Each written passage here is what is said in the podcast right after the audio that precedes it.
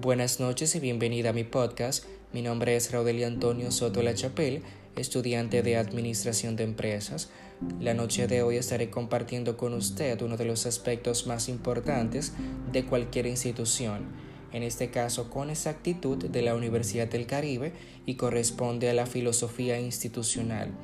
y es que para nadie es un secreto que la Universidad del Caribe es una de las instituciones educativas más prestigiosas de todo el territorio nacional. Esto se debe al nivel de compromiso que posee para el desarrollo armónico e integral de los estudiantes que a la universidad pertenecen, convirtiéndose así en punto de referencia para otras instituciones.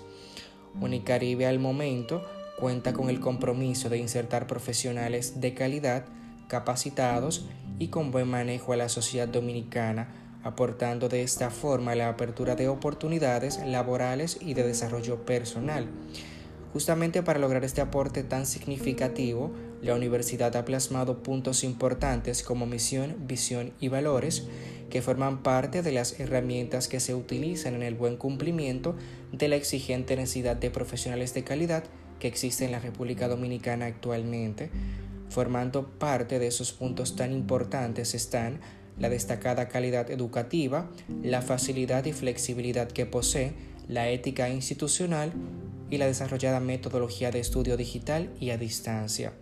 Claro, sin dejar de lado sus competencias transversales como el liderazgo, emprendimiento y promover políticas de movilidad estudiantil. Es por esto que Unicaribe se ha convertido en el transcurso de los años una de las universidades más destacadas en Latinoamérica y por ende, para mí como estudiante de la universidad es más que un honor poder pertenecer a la misma, crecer y obtener todos los conocimientos de desarrollo necesarios dentro de la universidad. Este es mi podcast, espero que el mismo sea de su agrado y que tenga un excelente resto de la noche.